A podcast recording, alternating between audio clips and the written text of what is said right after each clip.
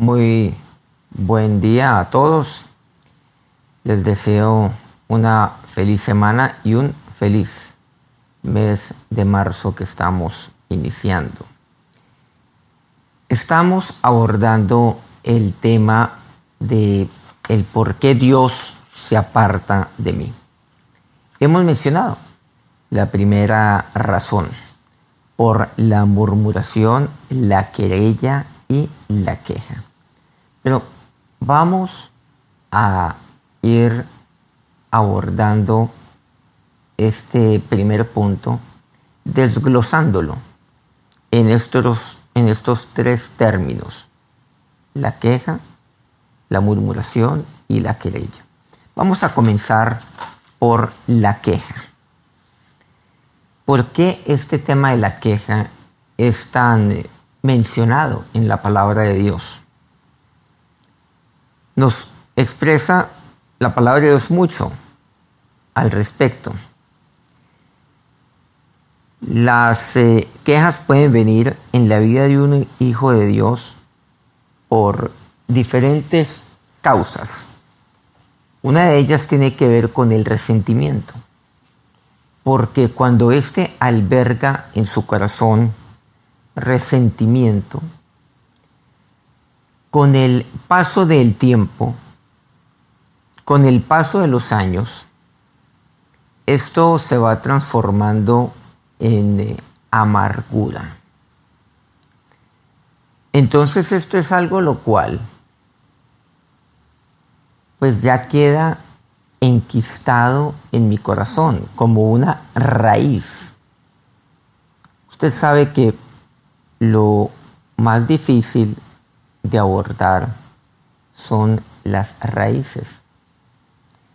Usted puede, por ejemplo, eh, cortar eh, la maleza. La maleza dentro de un predio dentro de un campo. Y usted la puede cortar de dos maneras. Una, pues seguramente toma una herramienta, eh, una herramienta que utilizan en el campo eh, para cortar a través de una herramienta que es eh, cortopunzante. En Colombia, por ejemplo, se utiliza algo que denominamos machete. Pero ¿cuál es el peligro con esto? Claro, usted eventualmente deja eh, el campo totalmente limpio de esa desagradable maleza que obviamente puede opacar el cultivo que usted tiene y que puede quitarle los nutrientes de la tierra al cultivo que usted tiene en ese, en ese predio que es lo deseable. Y se limpia la tierra de maleza. Pero ¿cuál es el problema? Que nuevamente vuelve a crecer. Y vuelve a crecer y con eh, pues, más ímpetu todavía. ¿Por qué sucede esto? Porque la raíz todavía está allí. Entonces usted corta la maleza del resentimiento. Pero lamentablemente esta ya había sido, ya había sido enquistada en la raíz. Esta parte de la mata. Y entonces esa raíz es la amargura. Eso es lo que pasa. ¿Cómo hay que hacer? Pues yo tengo que erradicar de mi vida esa raíz de amargura, esa maleza desde la raíz. Y esto requiere no algo que pueda simplemente venir de mí, claro, yo quiero anhelar, yo debo, debo con todo mi corazón anhelar, erradicarlo esto de mi vida. Pero muchas veces usted puede querer arrancar, arrancar de raíz y no puede. Está demasiado, demasiado fuerte.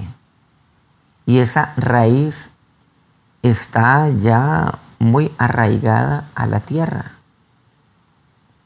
Y usted trata y trata con sus fuerzas y no puede. ¿Qué es lo que hay que hacer? Pues eh, hay que buscar a alguien más fuerte, más fuerte que yo. ¿Y saben quién es el que lo hace?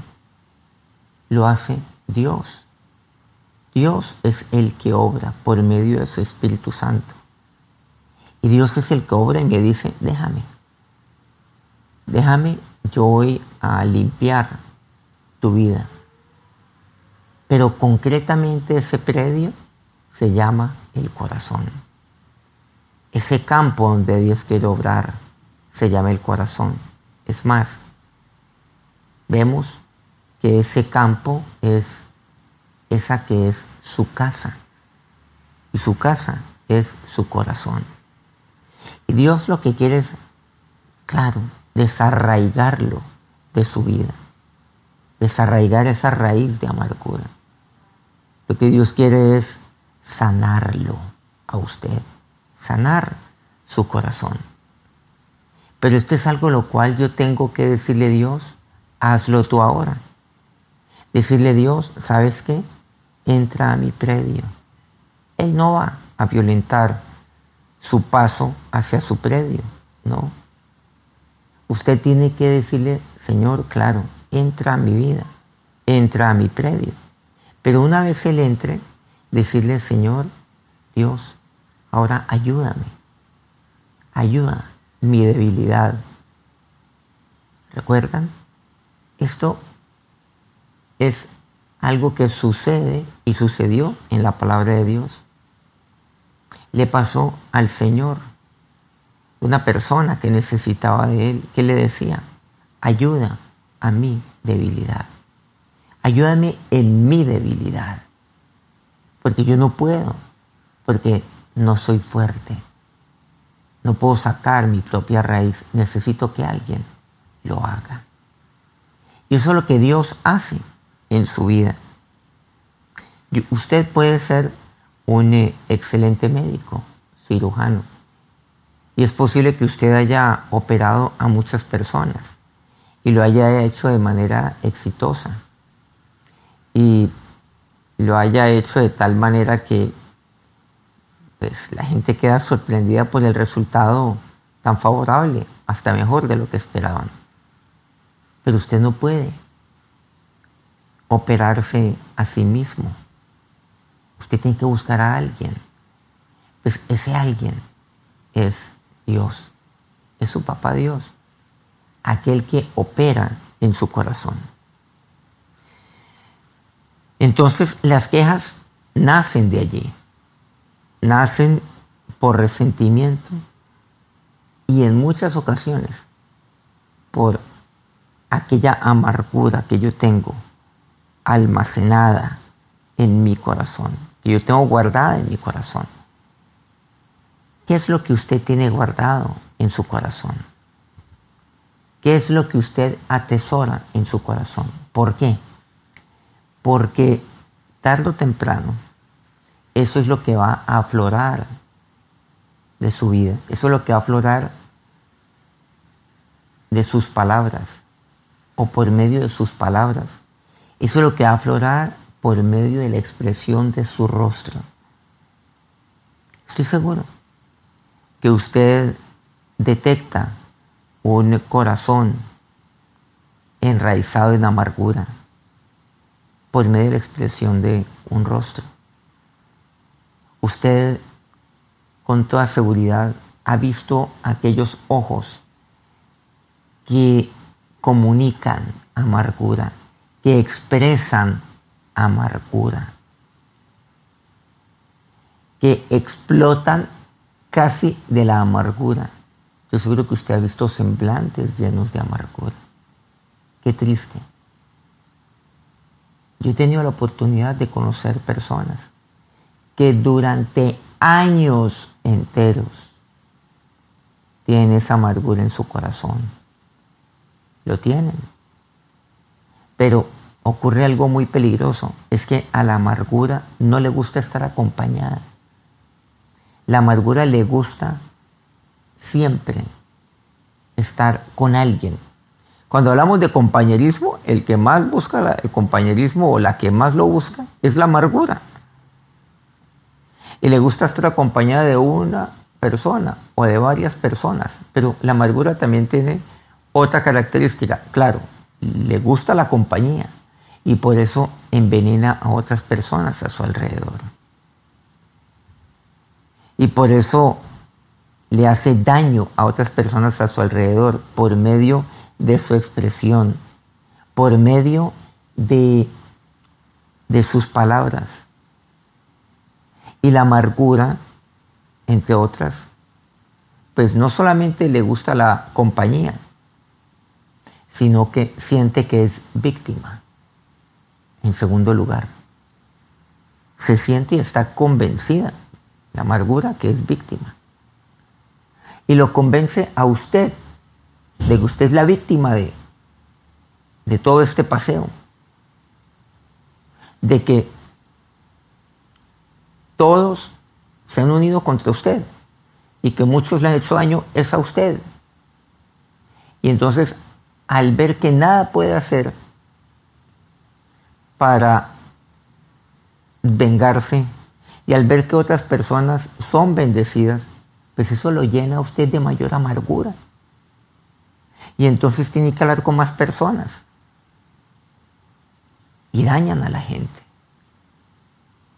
Y dañan el corazón de la gente. Y todo el que se acerca entonces comienza a percibir eso. Pero la victimización convence a muchas personas.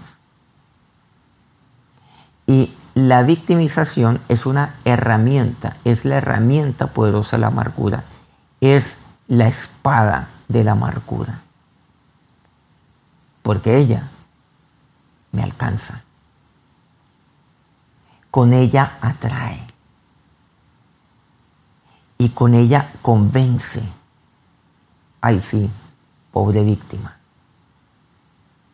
Y tarde o temprano, aquella persona que se acerca a el individuo lleno de amargura termina siendo igualmente amarga.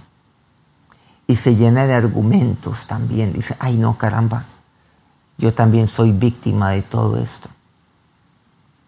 Otra característica de la amargura es que la amargura y le gusta expresarse persona a persona. O sea, es excelente la amargura, por cierto, en, eh, en convencer a otros, pero de manera individual, persona a persona. Es muy hábil la amargura y va convenciendo. Y la amargura muchas veces pues hace este trabajo porque es efectivo. Otro punto frente al tema de la amargura que es tan, tan fuerte, pero al mismo tiempo es sorprendente, es que la amargura causa en otros, pues no solo solidaridad, sino que causa que otros hasta reaccionen con rabia. Eso lo vemos en la palabra de Dios. Causa que otros se quejen. Y este es el punto que estamos abordando, la queja.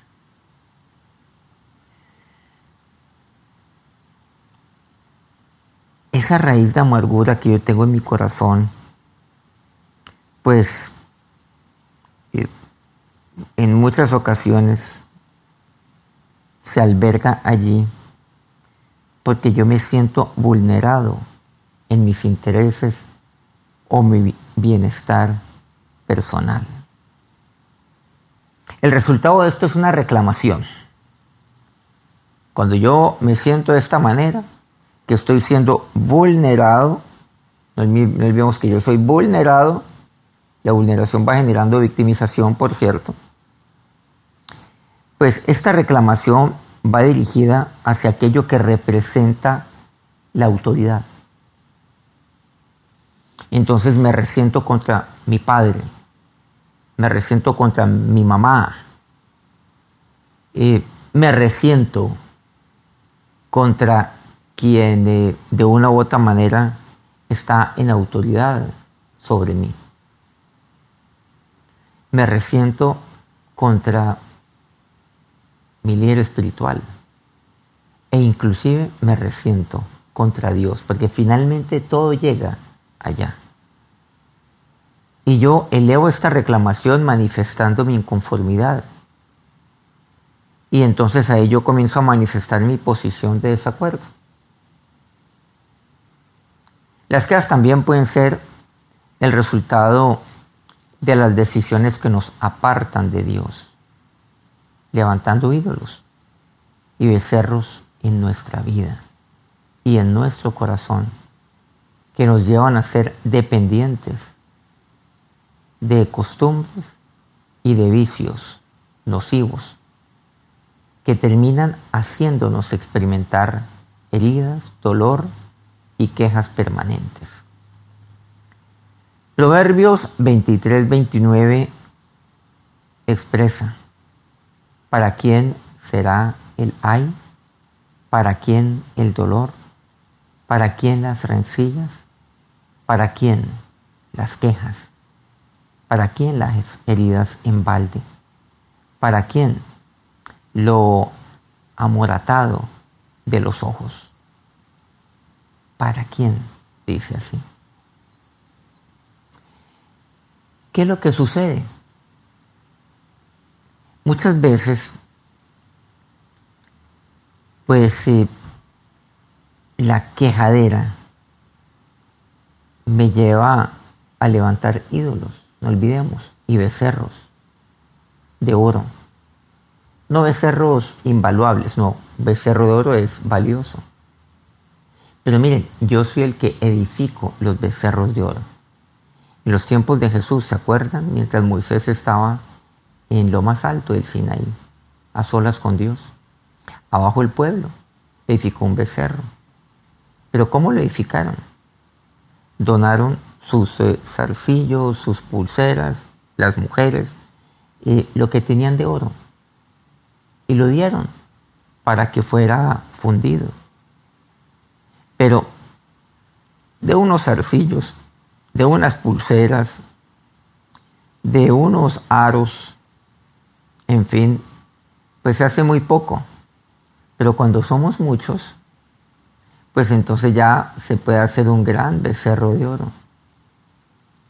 Y muchas veces el becerro de oro es una persona. Una persona que de una u otra manera yo idolatro. Y lo que diga esa persona, pues así es. Y lo que hace esa persona me parece maravilloso. Y donde vaya esa persona, allá voy yo. Siempre la voy a buscar. Cuando mi búsqueda debe ser de Dios. Cuando yo tengo que adorar a Dios y no idolatrar. Y no inclinarme ante los ídolos. Pero no olvidemos que los becerros de oro los construyo yo. Yo los hago. Hay ídolos y becerros de oro. Un ídolo es algo que el mundo comienza a levantar para sí. Pero un becerro es algo lo cual yo mismo edifico. Hay los que han existido antes de que yo naciera.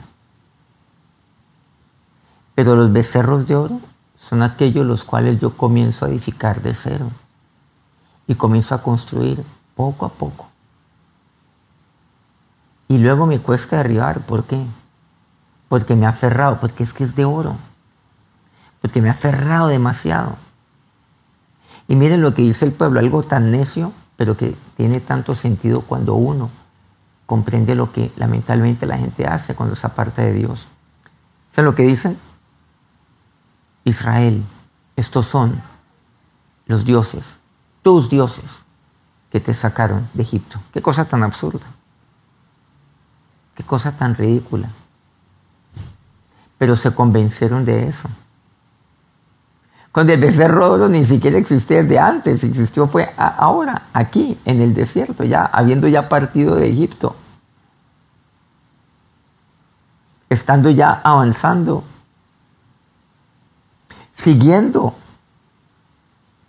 Eso es lo que sucede. Estamos hablando de que pues, todo esto ocurrió mientras Moisés estaba en el Sinaí, en, quiero decir, en lo más alto del monte. Y ocurrió a partir de Éxodo 24 hasta Éxodo 32, que Dios dice a Moisés, desciende, porque este pueblo, tu pueblo, que tú has sacado de Egipto, se ha corrompido. Y saben que este es un factor de corrupción, yo me corrompo.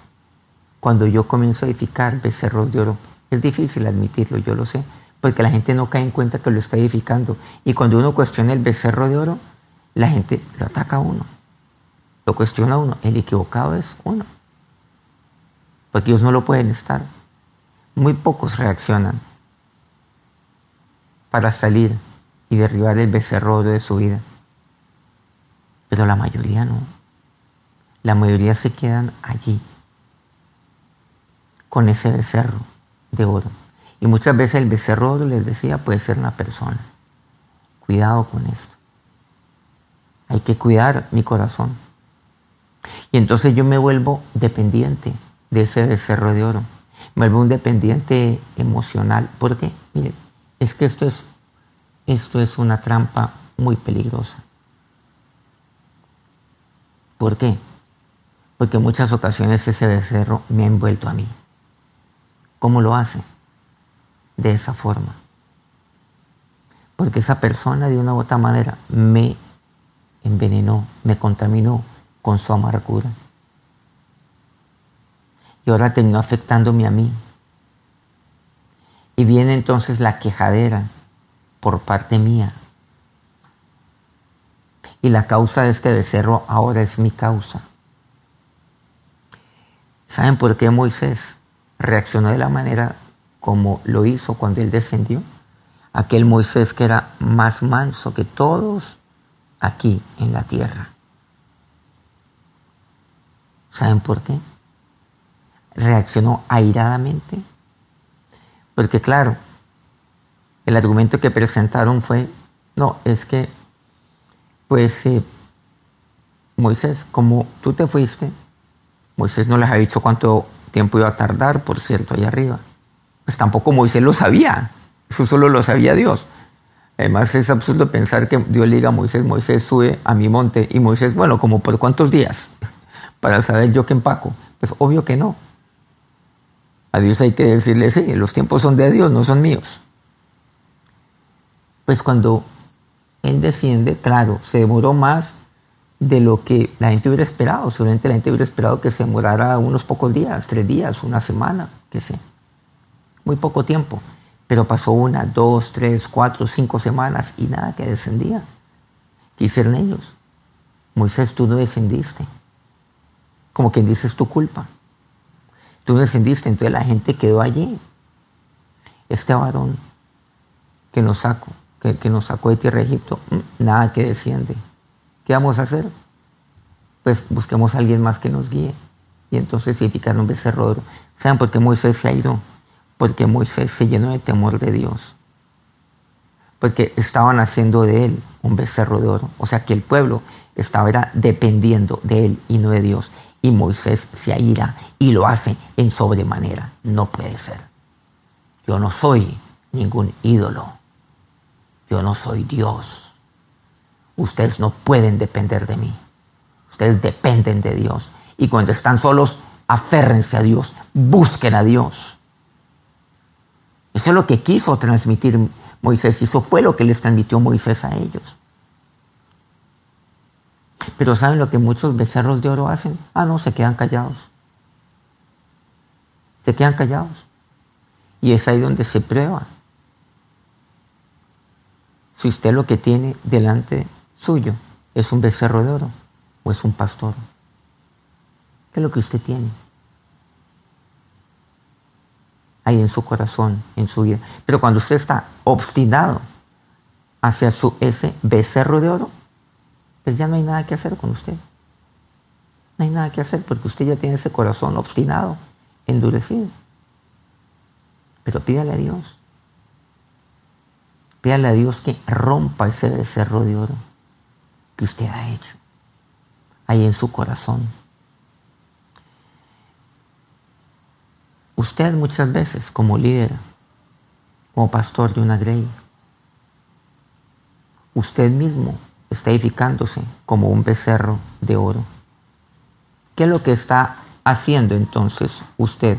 ¿Cuál es la responsabilidad que usted está asumiendo delante de Dios? Delante de aquellas ovejas.